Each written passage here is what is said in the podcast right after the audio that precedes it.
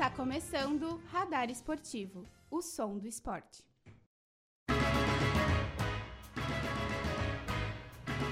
Muito boa tarde, ouvintes da UniFM 107.9. Agora são 2 horas e 3 minutos, faz 27 graus em Santa Maria.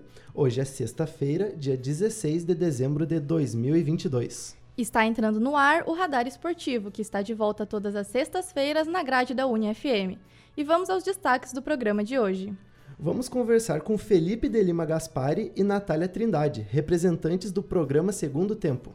Nos blocos informativos da semana, vamos atualizar os destaques do Internacional, Juventude e Grêmio e também falar do que aconteceu de mais importante nesta semana da Copa do Mundo no Catar. No quadro Radar Histórico, falaremos sobre a venda do mais novo craque do futebol brasileiro, Hendrick, para o Real Madrid e relembraremos outras super transações que aconteceram no passado. Na reportagem desta semana, falaremos para vocês sobre a relação do multicampeão da Fórmula 1, Lewis Hamilton, com o piloto brasileiro Ayrton Senna. Também vamos contar sobre o recebimento do título de cidadão honorário do Brasil. E trazemos o giro de notícias da semana com informações sobre outros esportes. Tudo isso e muito mais a partir de agora no Radar Esportivo. Eu sou o Pedro Pereira e apresento o programa com a minha colega Flávia Morichita até às 3 horas da tarde. Na produção, Alice Oliveira, Carlos Eduardo Schreiber, Gabriel Barros, João Vitor Soder, Lucas Sena e Manuel Bulsin. A edição do programa de hoje é de Luísa Monteiro e a técnica é de José Quartiero. Lembrando que o Radar Esportivo é um projeto de extensão do Centro de Ciências Sociais e Humanas e tem a orientação da professora Viviane Borelli. Agora 2 horas e 4 minutos, 27 graus em Santa Maria. O Radar Esportivo também está nas redes sociais. Você pode entrar em contato com a gente para enviar o seu recadinho. Curta nossa página no Facebook, facebook.com.br Radar Esportivo UFSM Siga o nosso Instagram, arroba Radar Esportivo, e o Twitter, arroba Radar UFSM. Estamos aqui no estúdio junto com Felipe de Lima Gaspari e Natália Trindade. Boa tarde para vocês, vai ser um prazer conversarmos nesta tarde. Boa tarde, pessoal. Também é uma grande oportunidade para a gente estar presente aqui falando com vocês. Boa tarde, pessoal. Bom, a gente sabe que o programa de vocês é o programa Segundo Tempo, ele é realizado pelo governo federal e por meio do Ministério da Cidadania e com o apoio da Secretaria Especial do Esporte. E a, a, missão de vocês né, é democratizar o acesso à prática e à cultura das práticas esportivas. Então a gente queria saber mais ou menos desde quando esse projeto faz parte da UFSM. Bom, não é a primeira vez que a UFSM é, é, recebe o programa, né? Ele já teve a, a primeira vez em 2011 e como é um edital, então vai dependendo muito de quando o governo lança esse edital para que a universidade faça um projeto e consiga os recursos, né? Ah, Mas a gente iniciou, na verdade, esse ano, né, pós-pandemia. É, o programa era para ter iniciado já em 2020. Daí, como entrou a pandemia, enfim, a gente não conseguiu e daí retornamos esse ano. Perfeito. O programa Segundo Tempo ele tem dois núcleos, certo? Vocês poderiam nos contar qual, quais são eles, como eles funcionam e os objetivos de cada um? Isso. A gente tem o um núcleo do Paradesporto e o um núcleo universitário. É, eu vou falar um pouquinho sobre o universitário, que é o núcleo que eu faço parte. Acho que depois o Felipe pode complementar melhor sobre o Paradesporto. Mas o universitário, como o nome já diz, né, ele tem como objetivo promover a prática para os universitários, para todos os é, discentes aqui da, da universidade, e promover esse espaço né, de prática esportiva, de sociabilização e, enfim, de aprendizagem também. Bom, o paradesporto ele é um pouquinho diferente do universitário porque a gente sai um pouquinho de dentro da universidade. A gente atende além é, de duas modalidades dentro da universidade, duas fora, que são duas institui instituições especiais de ensino, onde nós, os monitores e a professora, saímos e vamos atender nos locais. É, isso devido um pouco a, a disponibilidade que os alunos teriam de vir para cá, para a universidade, a falta de recursos para isso. Então, a gente indo até os locais facilita bastante. E as outras duas modalidades, que é o goalball, a gente atende e atua dentro da universidade, aqui no Centro de Educação Física, e também o basquete em cadeira de rodas. Então, duas é, modalidades esportivas que a gente atende dentro da universidade e duas fora. Ah, você falou já um pouco das modalidades né, que vocês oferecem no Paradesporto e do universitário. Você pode falar um pouco é, de quais modalidades vocês oferecem, como é que funciona isso nesse semestre agora, né? As modalidades, na verdade, elas permanecem durante todo o tempo de programa, então sempre vão ser as mesmas modalidades, assim. É, a gente oferta hoje yoga, treinamento funcional, voleibol misto, ritmos barra ginástica, né, que é um pouquinho dos dois, e também hidroginástica na piscina. Bom, já no paradesporto, como eu tinha comentado, né, o goalball, e para quem não sabe, é uma modalidade paradesportiva é, voltada para pessoas com deficiência visual, com cegueira ou baixa visão.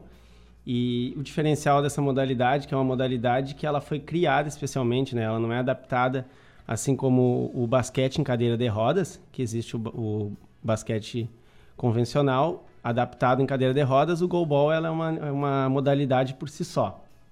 E fora nas instituições de, especiais de ensino, aí sim é um trabalho um pouquinho diferente. A gente tem como objetivo a socialização, a, a melhora das capacidades físicas dos alunos, entre outras como os esportes, né? Que a gente também consegue atuar dentro das instituições trabalhando os esportes coletivos, como futebol, vôlei, basquete, entre outros, e também individuais. A gente também esse ano é, conseguiu fazer um trabalho bem legal com eles no com atletismo. Então é tá o esporte dentro das instituições, mas não é o único único viés que a gente procura. Beleza. E para fazer parte, para se matricular, tem que ter vínculo com a FSM ou alguma dessas instituições ou está aberto para a comunidade geral? É, em relação ao universitário, sim, teria que ter vínculo, tem que ter vínculo, na verdade, com a UFSM. Então, a gente sempre, no início do semestre, a gente abre um período de inscrições e tal, para o pessoal, ele pode escolher, né, qual das modalidades ele quer participar. A gente tem sempre uma procura bem grande, então a gente também tem uma fila de espera, que daí, por... Ah, existem muitas desistências, né, ao longo do, do semestre, enfim. Então a gente fica sempre chamando essas pessoas que ficam na lista de espera. Já no Paradesporto, né, não precisa ter o vínculo com, com a universidade. Isso. Apesar de a gente ter uh, atletas, né, que são os alunos que a gente uh, chama por atletas que, que participam dos projetos, alguns têm, é, fazem parte como estudantes da universidade, seja como graduação ou pós-graduação, mas a maioria é feita através de, de parceria com outras instituições fora da, da universidade. E de interessados uh, de participar do programa de vocês, é, apenas eles podem escolher uma só modalidade ou eles podem escolher mais? Como funciona essa questão de prioridade? Se é livremente assim? Como é que funciona um pouco? É, a gente tem uma procura bem grande e a gente consegue atender na universidade, no universitário, apenas 300 alunos. Então, como é uma universidade é, com grande número né, de estudantes, a gente não consegue atender nem, nem 1% direito da, da parcela. Por isso que a gente sempre faz essas inscrições e, e é por ordem de inscrição. Então, os primeiros inscritos é, garantem a sua vaga, né? E é bem engraçado que a gente abriu às sete da manhã e tem turmas que, tipo, o voleibol, sete e seis já estava encerrada a turma e o voleibol tem 60 vagas. Então, em seis minutos preencheram 60 vagas. Mas é, é assim, é por, por questão de, de ordem, né? É, já para desportos até é uma grande luta nossa, né? Conseguir dar maior visibilidade, já que ainda existe muito a questão do, de pessoas com, com alguma deficiência é, encontrar dificuldade na participação de algum esporte. Então, a gente sabe, a gente acompanha o número de alunos com algum tipo de deficiência na universidade e a gente está sempre procurando monitorar, fazer convites, né? Para o pessoal poder participar e que conheçam né, as duas modalidades que a gente oferta e que consiga o um maior número de participantes. As turmas e essas atividades dos dois programas, eu digo, dos dois núcleos, é, são ofertadas só na UFSM ou tem em algum outro lugar também as aulas? Só acontecem aqui no espaço do UFSM? Bom, é, se tratando do paradesporto, é, as, as modalidades que são ofertadas por nós é, constru, foram, foram construídas dentro de um projeto inicial. É, dentre as modalidades paradesportivas que, o, que a universidade aqui, o Centro de Educação Física, o NAEFA, falando sobre o núcleo que a gente participa, oferta, é, essas foram escolhidas por achar que seria é, modalidades que a gente conseguiria ter um maior número de pessoas e atender um maior número de pessoas. mas fica muito individual de cada universidade, né? Mas as, mas as modalidades do universitário todas ocorrem aqui, nos espaços do CEFD. A yoga a gente faz na, na biblioteca central, que tem uma sala bem legal lá, com vidro, bem, bem bonita. E daí no Paradesporto também acontece nas, nas instituições, né? Então o goalball e a cadeira são aqui, e a o basquete em cadeira de rodas são aqui nos ginásios do CEFD e as outras modalidades são nas instituições próprias daí. Aí você já tinha comentado um pouco como é que foi o processo de inscrição, né? Que vôlei em seis minutos já tinha ocupado todas as vagas. É, como foi essa, atenderam as expectativas de vocês ou vocês não estavam esperando tanto assim? Conta um pouco como foi esse processo de inscrição, né? Desde quando vocês formularam isso, como tiveram essa ideia assim é, de fazer por ordem, acho que é o mais justo, né? É, uhum. conta um pouquinho como é que foram de todos os Surpreendeu esportes. bastante assim mesmo. A gente se empenhou bastante no processo de divulgação, a gente fez mutirões para ir nos RUs, é, distribuímos, distribuímos panfletos e tudo mais, e a gente não esperava que fosse ser tão divulgado. Tanto que até hoje, assim, diariamente a gente recebe mensagens de pessoas que ainda querem ingressar, que perguntam, ah, por favor, não está sobrando uma vaga, posso entrar, não consegui. Então a gente tem uma procura bem grande. E isso nos surpreendeu, né? Pra gente, e, tipo, mostra como realmente fazer par parte de um grupo, né, praticar atividade física é uma coisa muito importante para os universitários e também para as pessoas que possuem, né, alguma deficiência. E essa procura demonstra isso, né? É uma procura muito grande. É, e falando num momento que a gente está pós-pandemia, né, que o pessoal ficou muito tempo parado, muito em casa, é, também mudou um pouco essa realidade. É, até no momento que a gente foi fazer a divulgação nos dois RUs, é, o pessoal procurava, queria já saber como é que iria funcionar. Teve bastante procura nesse sentido. E outra coisa importante também é que além da gente estar tá promovendo essa prática esportiva, né, que é essencial, é, ela é gratuita. Então a gente sabe que muita gente às vezes não consegue praticar por questões é, financeiras, enfim. E também conta com uma CG, que é algo que é bem importante para nós, né, enquanto, uhum. enquanto universitários. É, isso era até uma pergunta que a gente estava conversando antes. Uh, de que forma essa experiência que vocês ganham, uh, assim, beneficia a, até a carreira de vocês, seja acadêmica, seja mais profissional para o mercado de trabalho? Eu queria que você explicasse um pouco para nós. Bom, falando no trabalho com pessoas com deficiência, ela é muito enriquecedora. É, uhum. Traz uma, uma vivência, um momento muito único, porque a gente está muito acostumado a pensar atividade física e exercício físico para pessoas sem nenhuma deficiência. Então, quando tu se depara com inúmeras é, deficiências ou outros quadros, né, como a gente tem dentro do, das instituições, lá a gente atende deficiência intelectual, deficiência física motora, entre outras síndromes e autismo. Então, é muita, é muita diferença que a gente encontra dentro de cada aluno. Então, para uma turma, a aula que a gente planejou vai ser mostrar de uma forma, para outra ela pode não funcionar. Então, a gente tem um grande processo de adaptação também dentro das, das atividades. Então, para a gente que ainda está num processo de formação, ela colabora em muito por te mostrar diferentes ambientes e, e dificuldades que depois, é, na carreira de trabalho futura, vão se mostrar presentes sempre. E essa, na verdade, eu acho que é a importância dos programas de extensão, né? De nos colocar na nessa vivência, da gente vivenciar nossa futura profissão de outras formas, ainda dentro da universidade, com acompanhamento de professores, enfim, tendo todo o suporte para a gente realmente aprender, né? Então, estar participando do universitário é, é algo bem enriquecedor, vou usar a tua palavra, nesse sentido. Ainda mais se a gente for pensar assim, que ele tem um formato diferente. Por exemplo, eu faço licenciatura, então, para atuar na escola, geralmente uma turma da escola vai ter em torno de 20, 30 alunos. E numa turma de voleibol, são, na nossa, na nossa turma de voleibol, são 60 pessoas é, adultas, a partir de 18 anos até 30. Então, tu aprende a lidar e adaptar a tua aula para atender um público diferente do que tu tá vendo ali na, durante a formação, né? Nos, no currículo básico ali. Então, ela traz muitas experiências diferentes, assim, que somam, né, na tua formação. para as pessoas que não conheciam o programa Segundo Tempo, estão nos ouvindo e têm o interesse de começar, ainda dá para se inscrever nesse semestre? Não. Não? Não sobrou nenhuma turma? Não, não. A gente tem lista de esperas bem grandes e a gente abre daí sempre as inscrições no, no início do semestre, né? Uhum. Daí, quem quiser se inscrever, se inscreve lá. Sete horas da manhã, tem que estar tá atualizando o site. É, se tem muito interesse mesmo. E daí, esse processo de, para entrar depois é só pela lista de espera mesmo. A gente só vai chamando quem já se inscreveu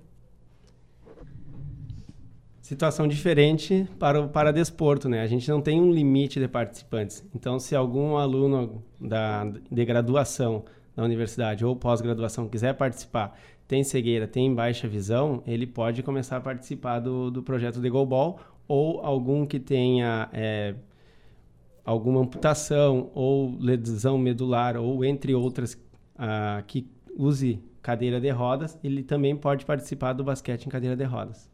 Certo, e a gente já tem previsão se esse programa vai continuar essa parceria com a FSM no próximo semestre? Ou a, se já está já tá certo, até quando vai continuar? Então, o, o início do contrato básico são 18 meses, mas ele tem a chance de ser é, prorrogado por mais seis, seis meses. Aí vai depender do, da aprovação via ministério, né? Então, para o próximo semestre está garantido. Agora, para 2024, a gente ainda pro próximo ano, né? Tá garantido. Para 2024 a gente ainda não sabe, mas vamos tentar. Daí vocês pro próximo ano vão seguindo ali na lista de espera que o pessoal se inscreveu. Pra esse ano vai abrir de novo mesmo. Abre de novo. Aí Até começa a loucura. Começa a loucura. Até porque a gente acha injusto, assim, por exemplo, quem tá ingressando, sabe, já não pode mais se inscrever. Daí, uhum. tipo, pra dar oportunidade, todo mundo tá sempre se inscrevendo a cada semestre. E pensando na democratização do acesso à prática esportiva, que é um dos objetivos desse programa de vocês, na visão de vocês, pessoal mesmo, é, eu queria que vocês falassem um pouco para os ouvintes assim, a importância da prática esportiva, também seja no universitário ou no paradesporto. Bom, falando em relação ao paradesporto, ele é sempre um pouco maior, né? Pois, pois a gente tem dificuldades em, em, em entregar sempre um trabalho de, em relação a esportes para pessoas com deficiência, né? Então, como eu já tinha dito anteriormente, às vezes o pessoal aqui dentro da universidade não sabe o que está acontecendo ali. Esse é um programa vinculado ao, ao, Ministério da Cidadania, mas dentro do, do núcleo, de um dos núcleos do, do, da educação física, existem outros projetos, outros esportes que são trabalhados.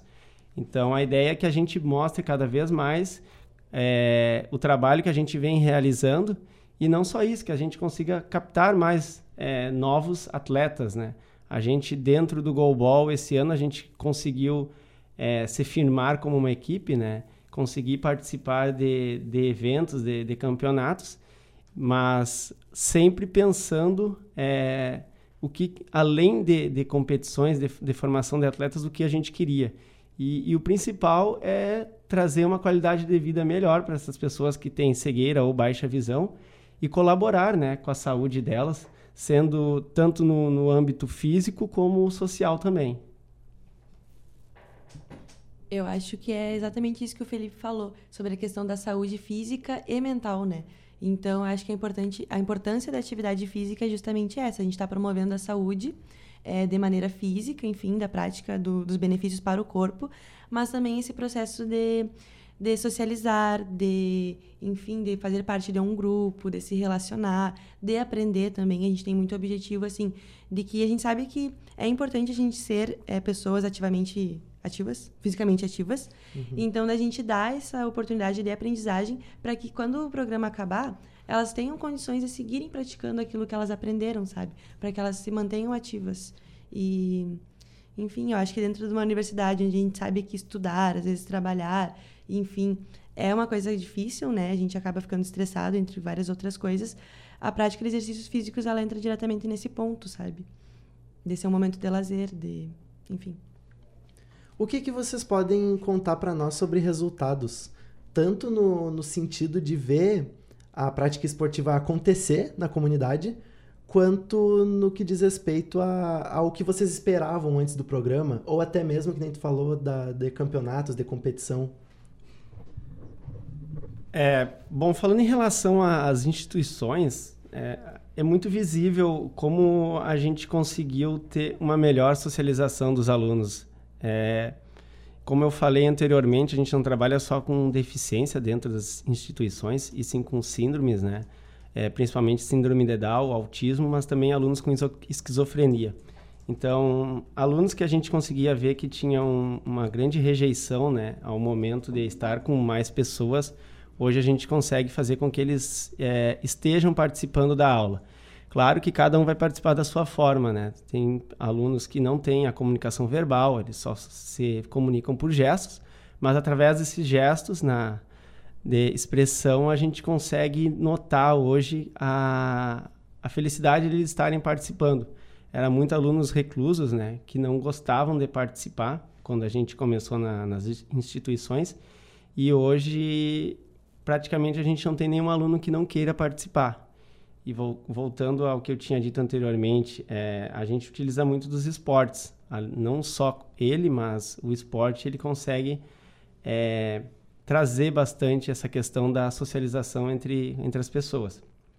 Em relação ao goalball, né, como eu tinha comentado anteriormente, é, é, um, é uma modalidade que a gente traz um, um, um aspecto mais é, profissional, no sentido de, de formação de, da equipe, então, a gente tinha um vínculo com a SERGS, que é a Associação de Cegos do Rio Grande do Sul, onde a gente é, mandava os atletas para eles e aí eles competiam por, por Porto Alegre, né? E, e a partir do, de, do ano passado, com a, com a vinda do programa também, é, a gente consegue agora ter o nosso time, que se chama na EFA Goalball, né? O FSM, e compete agora como Santa Maria. É, ele é muito conhecido né, nas, entre os nos campeonatos como Santa Maria. Então também é, dá um pouco de visibilidade para a universidade. Um pouco não, uma grande visibilidade. Né? A gente é, levar o nome da, da UFSM para fora do estado. Então é um marco grande que a gente teve dentro do, da, do goalball. Com o basquete, é, é uma modalidade que ele já já tinha bem enraizada dentro da universidade, faz tempo que a gente promove, mas também agora o próximo passo nesse sentido de formar uma equipe, na verdade retornar a equipe, né?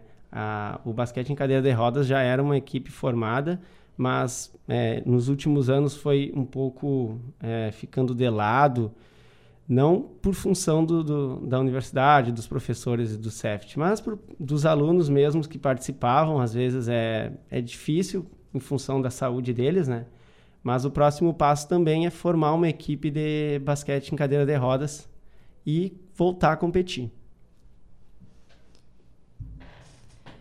Já no universitário é bem legal que a gente tem vários relatos. É, como a gente não tem esse viés competitivo, né, só um viés educacional, a gente tem muito relatos dos próprios alunos assim sobre é, as melhorias que eles sentem assim na vida deles fazendo parte do programa. Então vou trazer só alguns bem rapidinho assim, que é a gente tem várias a nossa turma de hidro, ela tem uma característica de hidroginástica na piscina, né? Que ela é composta por várias pessoas de mais idade. Então, pessoas 60 anos para mais, enfim.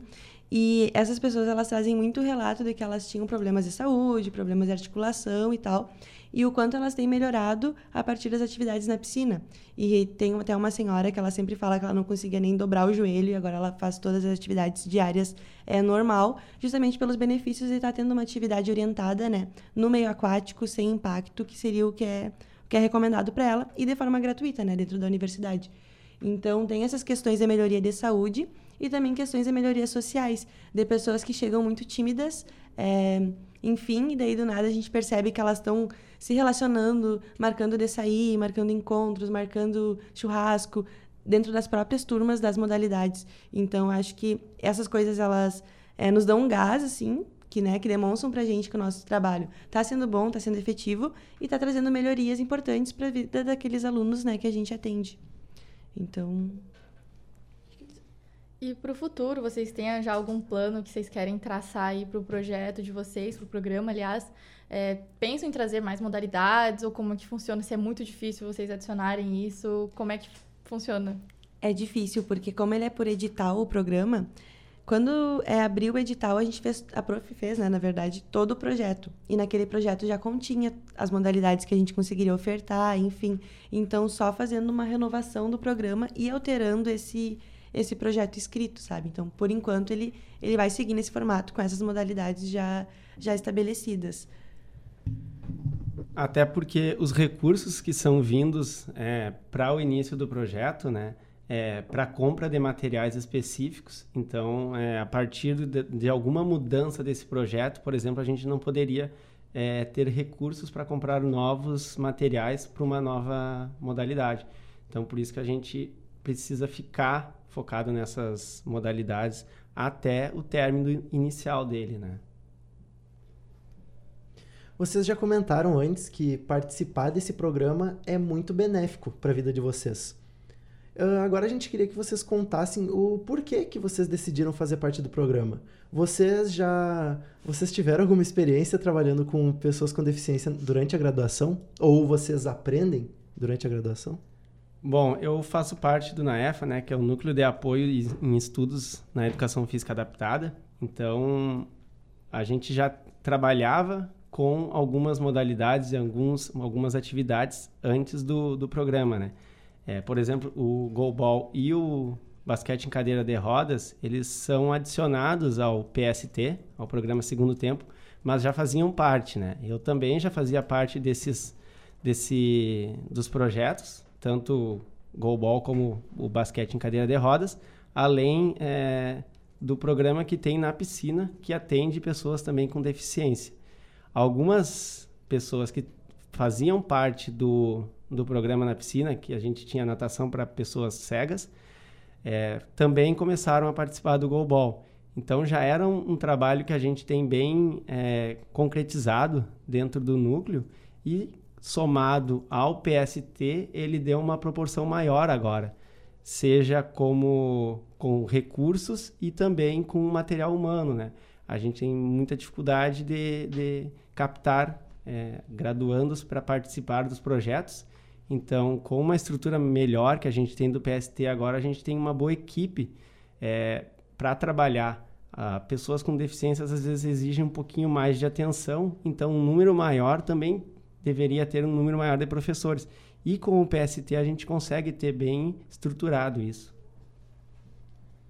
Bom, então, finalizando aqui a nossa entrevista, é, se vocês quiserem deixar um recado, o microfone está aberto para vocês, convidar o pessoal para conhecer o programa de vocês, rede social, fiquem à vontade. Bom, queria convidar vocês a, a assistirem os nossos treinos todas as segundas, 17h30 e sexta-feira, às 13h30, no ginásio do CEFT. A gente tem o, as, os treinos de goalball, bem legal de assistir, vocês vão gostar. E também o basquete em cadeira de rodas, todas as quartas e sextas, às 17h30 no ginásio 2 do Centro de Educação Física e Esportes. Vocês também podem seguir nosso Instagram, a gente tenta man se manter bem ativo lá, sempre postando as atividades que a gente realiza diariamente. É pst.ufsm. E também dá um recadinho, né? Quem tiver interesse em estar tá participando das, das, modalidades do universitário, no próximo semestre a gente vai abrir e tem que estar tá lá às 7 horas da manhã. Então, esses foram nossos entrevistados. Muito obrigada, Felipe e Natália. Agora são 2 horas e 31 minutos, 28 graus em Santa Maria. Este é o Radar Esportivo, o som do esporte. Agora vamos ouvir o que andou acontecendo nesta última semana de Copa do Mundo de 2022. Quem traz todas as informações pra gente é o Lucas Sena. Boa tarde a todos. Está começando o último giro da Copa. Estamos chegando ao final da Copa do Mundo do Catar. Já sem a seleção brasileira eliminada para a Croácia nas quartas de final e com o final já definida, a Copa do Mundo vai se encaminhando ao seu final. França e Argentina se enfrentam neste domingo e finalizaremos 2022 com mais uma seleção no panteão dos tricampeões do mundo. Para aqueles que gostam de coincidências, na última Copa, a disputa do terceiro lugar envolveu duas seleções do mesmo grupo, na época, Bélgica e Inglaterra. E em 2022 também teremos seleções que ficaram no mesmo grupo na disputa pelo terceiro lugar. Desta vez, Marrocos e Croácia se enfrentam neste sábado. Coincidência ou não, também assim como em 2018, os finalistas da Copa do Mundo foram os líderes do grupo C e D. Em 2018, a França foi líder do grupo C e campeã da Copa, e a Croácia, líder do grupo D, foi vice. Seria então uma coincidência para os argentinos se apegarem neste domingo? Falando de mais dados, não poderíamos deixar de falar de Marrocos, a primeira seleção africana a alcançar a fase de semifinais na história dos mundiais, além de, claro, ter a melhor campanha de um país árabe na história das Copas. Já a Croácia, mais uma vez alcançando grandes feitos. A seleção croata participou da Copa do Mundo apenas pela sexta vez e em 2022 chegou pela terceira vez nas semifinais. Tratando dos finalistas, a atual campeã França chega em sua quarta final das últimas sete edições. A seleção francesa foi campeã em 1998, vice em 2006, campeã em 2018 e agora, em 2022, novamente figura entre as finalistas. Quanto aos hermanos, a seleção vive a necessidade de um título mundial. Sem vencer desde 1986, a seleção argentina chega para a disputa de sua sexta final, em busca de seu terceiro título. Além de tudo isso, a final da Copa de 2022 é apenas a segunda na história que envolve duas nações que fazem fronteira territorial com o Brasil, Argentina e França. Sim, a França, via Guiana Francesa. Elas igualam o feito de Uruguai e Argentina lá em 1930. Mas e aí? Para quem você está torcendo para ser tricampeão mundial no domingo? Fique com a sua torcida e nos vemos em 2026. Até mais, Copa do Mundo. Volto com vocês aí do estúdio. Este foi o Lucas Sena com todas as informações sobre a última semana de Copa do Mundo. Vamos ouvir agora o radar histórico com Gabriel Barros sobre a futura ida do Hendrick para o Real Madrid e outras grandes contratações que rolaram no passado. É contigo, Gabriel. Boa tarde, Flávia. Boa tarde, ouvintes. No radar histórico de hoje, falaremos da transferência do jogador revelação do Palmeiras, Hendrick, vendido ao Real Madrid. O jovem de 16 anos participou apenas de 7 partidas como profissional, marcando 3 gols, mas impressionou por sua performance chamando a atenção de clubes europeus, fechando uma venda milionária com o atual campeão da Champions. 72 milhões de euros, cerca de 409 milhões de reais. A transferência só ocorrerá de fato em 2024, quando o atleta completar 18 anos. A bolada brilha os olhos de qualquer um, entretanto, não é a primeira super transação de um clube brasileiro para um time europeu. O Barcelona tirou Neymar do Santos por uma bagatela de 17 milhões de euros em 2014, na época, cerca de 44 milhões de reais, além de 40 milhões de euros ao pai do jogador. Em 2017, o próprio Real Madrid investiu em 45 milhões de euros, ao, é, investiu 45 milhões de euros ao Flamengo por Vinícius Júnior, que também tinha 16 anos na época. Hoje, um dos destaques da conquista da Champions. A mesma história se repete inúmeras vezes. O Palmeiras vendeu Gabriel Jesus ao Manchester, Manchester, Manchester City por 121 milhões de reais em 2016. O Flamengo ganhou 150 milhões de reais pela transferência de Lucas Paquetá ao Milan em 2018. E o Santos, 193 milhões de reais pelo 193 milhões de reais do Real pelo Rodrigo em 2018. Nós aqui do Radar não somos milionários, mas torcemos pelo sucesso de Hendrick na Europa e também que ele brilhe na seleção em 2026. Volto com vocês. Este foi o radar histórico da semana, um pouquinho diferente com a produção de Gabriel Barros. Agora 2 horas e 35 minutos, 27 graus em Santa Maria. Em seguida, vamos ouvir a reportagem da semana, produzida pelo Carlos Eduardo Schreber e Manuel Busin. Eles falam sobre a admiração de Lewis Hamilton por Ayrton Senna e o recebimento de seu título de cidadão honorário brasileiro. Vamos escutar. Lewis Hamilton recebe o título de cidadão honorário do Brasil e se reúne com o movimento negro. Lewis Hamilton, o campeão mundial e multirecordista piloto britânico de Fórmula 1, esteve no mês de novembro em Brasília para receber o título de cidadão honorário do Brasil, concedido pela Câmara dos Deputados. Ele aproveitou a ocasião e convidou diversas lideranças da luta antirracista brasileira para um evento pós-cerimônia. A homenagem da Câmara foi sugerida pelo deputado André Figueiredo e acatada pelos parlamentares em junho. A ideia foi proposta no ano passado, quando Hamilton venceu o Grande Prêmio do Brasil. Na ocasião, ele repetiu o ritual da vitória do brasileiro Ayrton Senna. Deu uma volta na pista carregando a bandeira brasileira. À época, Hamilton fez uma publicação em suas redes sociais para agradecer a vitória.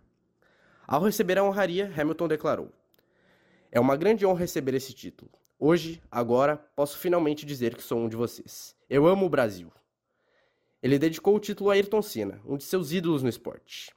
Ayrton, por muitos anos, foi orgulho nacional e maior ídolo de toda uma geração de apaixonados por automobilismo. Na Fórmula 1, a dominância de Ayrton inflamava milhares de torcedores, pelo Brasil e mundo afora. Com dominância e três títulos mundiais, o piloto brasileiro parecia imbatível. Vitória atrás de vitória, pole atrás de pole. Tudo se encaminhava para ser o maior piloto de todos os tempos. Até que numa manhã de 1 de maio de 1994, no Grande Prêmio de San Marino, circuito de Imola, na Itália, aconteceu um acidente que mudaria a história do esporte. Senna havia batido, e forte, com um impacto que acabou não resistindo. Um luto enorme para os milhares de fãs brasileiros e de todo o mundo. Uma comoção inigualável, jamais vista por um esportista mundial. Entretanto, em algum lugar na Inglaterra, existia um pequeno fã, ainda criança, de pele escura, que se encantava com as vitórias e conquistas de Senna.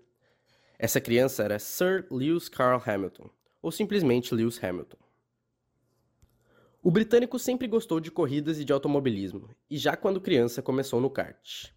Depois de vencer inúmeros campeonatos infantis e juvenis com grande destaque, também em outras categorias, chegou à Fórmula 1, categoria mais disputada do automobilismo, em 2007. Com seu grande talento, venceu sete campeonatos mundiais, se tornando o maior piloto de todos os tempos.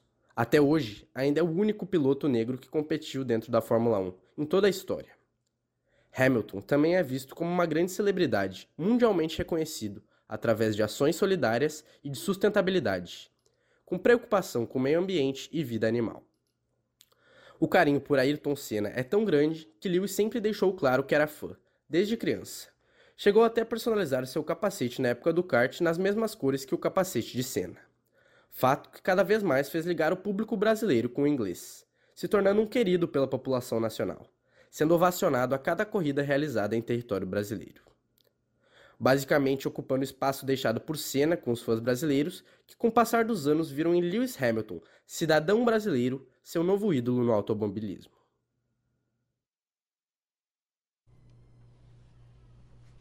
Esta foi a reportagem da semana produzida por Manuel Buzin e Carlos Eduardo Schreber. Agora são 2 horas e 39 minutos, 28 graus em Santa Maria. Vamos agora com as últimas notícias do Internacional, Grêmio e Juventude. E quem traz pra gente todas essas informações sobre os times gaúchos é a Alice Oliveira. Boa tarde aos ouvintes, muito boa tarde, Flávia, boa tarde, Pedro. Eu já vou começar falando da Semana do Colorado, que foi bem agitada, com gente nova chegando e também com uma possível saída. Eu tô falando do Edenilson, que já está com o processo de venda bem encaminhado com o Atlético Mineiro. Essa confirmação veio por parte dos dois clubes, que alegam que o acordo está bem encaminhado de ser concretizado. Com a venda do Edenilson, o Inter vai receber aproximadamente 5 milhões e meio de reais. Outra saída também é Brian Romero, que vai ser emprestado ao Tijuana do México. Já o Tyson tem futuro incerto no clube, mas por enquanto segue com a rotina com os companheiros. O contrato do camisa 7 vigora até abril e a direção avalia a situação do jogador. Outra mudança também foi a chegada de Mário Fernandes, que foi apresentado ontem na sala de imprensa do Beira-Rio. O lateral direito tem 32 anos e pode atuar como zagueiro ou volante e vai vestir a camisa 2 do clube. O contrato com o Colorado vai até o final de 2023. Outra novidade é a contratação do volante Lucas Romero. O clube argentino Independiente aceitou a proposta do Inter de 3 milhões e meio pelo jogador e assim que ambos os clubes resolverem as pendências, Romero já vai para Porto Alegre para realizar os exames médicos. E por enquanto, essas são as principais mudanças do elenco para a próxima temporada do Inter. Agora, falando de Grêmio, que já começou com a reformulação do elenco para a próxima temporada, a gente tem alguns nomes chegando, como é o caso do volante PP, que estava no Cuiabá e assinou o contrato até 2025. Também o lateral esquerdo Reinaldo, que estava livre no mercado e assinou por duas temporadas. Também chega o meia Everton Galdino, que vem por empréstimo do Tom Bense, e o zagueiro Bruno Vini, que assinou o contrato de um ano. E teve renovação de contrato também, com o Diego Souza por mais seis meses, com possibilidade de ampliar o vínculo até o período, e Rodrigo Ferreira, que é emprestado pelo Mirassol, também renovou. E quem fica também é o Kahneman, que, que renovou por mais uma temporada. E sobre as saídas do tricolor, temos alguns vários nomes. O principal deles é Jean-Pierre, que se despediu do tricolor nessa última quarta-feira. A decisão foi tomada após o jogador decidir se aposentar dos gramados. O centroavante Ricardinho também está de saída e vai para o Levski da Bulgária. O lateral Nicolas também despertou interesse de alguns clubes e deve ser negociado com o Atlético Paranaense. Já o centroavante Elkson encerrou o contrato e já se despediu do clube. Outros nomes que também estão de saída é Janderson, Elias, Guilherme Guedes, Léo Gomes e Edilson. Bastante mudança aí no elenco do tricolor gaúcho. E também não posso deixar de falar sobre o volante Lucas Leivas, que vai ficar afastado de dois a três meses devido a uma alteração cardíaca diagnosticada nos exames do atleta. Depois do período, ele vai ser reavaliado para determinar sua volta às atividades do clube. E agora, finalmente falando do Juventude, o clube já vem fazendo algumas movimentações no elenco para a próxima temporada. Em 2023, o time vai disputar o Campeonato Gaúcho, a Copa do Brasil e a Série B do Brasileirão. E falando sobre as contratações, o Juve está bem próximo de concluir a negociação do meia Vitinho, que vem por empréstimo do Bragantino até o final de 2023. Ele chega para ser uma das principais opções para o meio-campo, onde até o momento o clube conta com Emerson Santos e Rafinha. Também tem um goleiro novo na área. Vindo do São Paulo, Thiago Couto chega ao Alfredo Giacone por empréstimo até o final da próxima temporada. Em primeiro momento, ele chega para ser reserva do goleiro titular Pegorari. E essas foram as principais informações do Inter, do Grêmio e do Juventude, e agora volto com os apresentadores. Esse foi o informe do Internacional, Grêmio e Juventude com Alissa Oliveira. Agora 2 horas e 43 minutos, 27 graus em Santa Maria. Este é o Radar Esportivo, o som do esporte.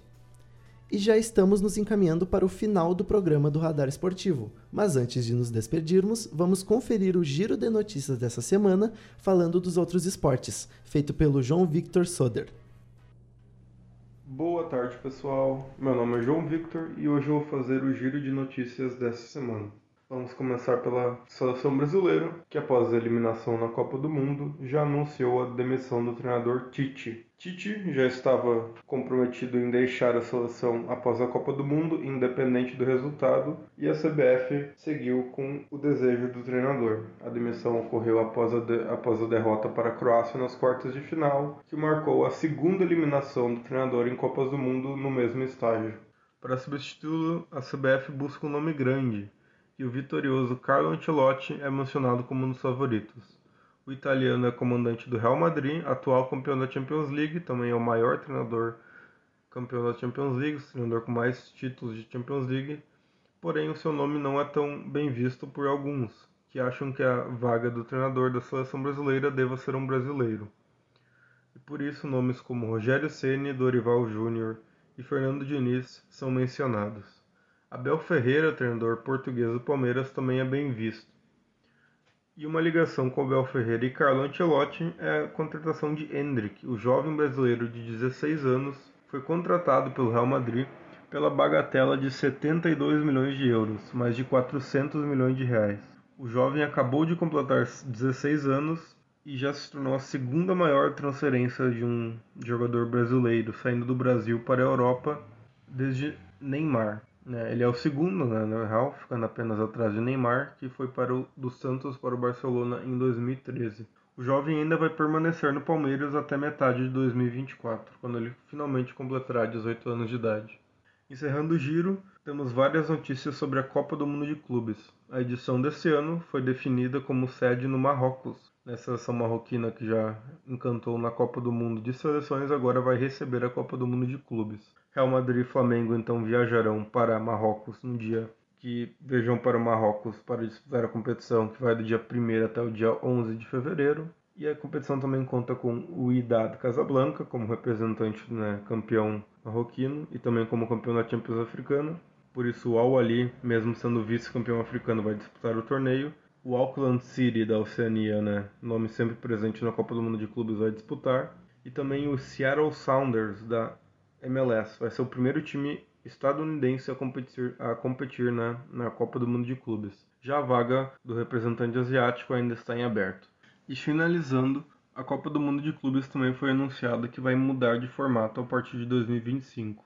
Serão 32 times que disputarão a competição a cada 4 anos, se tornando muito mais semelhante à Copa do Mundo de Seleções. Bom, pessoal, esse foi o Giro de Notícias dessa semana. Meu nome é João Victor e um bom final de semana para todos vocês. Este foi o Giro de Notícias com João Victor Soder. Agora são 2 horas e 47 minutos, faz 28 graus em Santa Maria. Para finalizar o nosso programa, nós vamos ler a agenda do final de semana que separou pra gente também foi o João Vitor. A final da Copa do Mundo é nesse domingo, mas isso não significa que todo o resto do mundo vai parar para assistir. A NFL se encaminha para a reta final de sua temporada regular com bons jogos de sábado até segunda. Sim, jogos no sábado, já que a temporada regular de futebol universitário chegou ao fim, assim, abrindo esse dia a mais para jogos da Liga Profissional de Futebol Americano dos Estados Unidos. E no dia 17, no sábado, teremos três partidas: Vikings e Colts no US Bank Stadium, em Minneapolis, Browns e Ravens em Cleveland e o jogo da semana Bills e Dolphins em Buffalo, com promessas de fortes nevascas para congelar os golfinhos.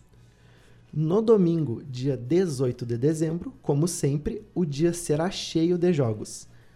Às 3 horas da tarde serão seis partidas.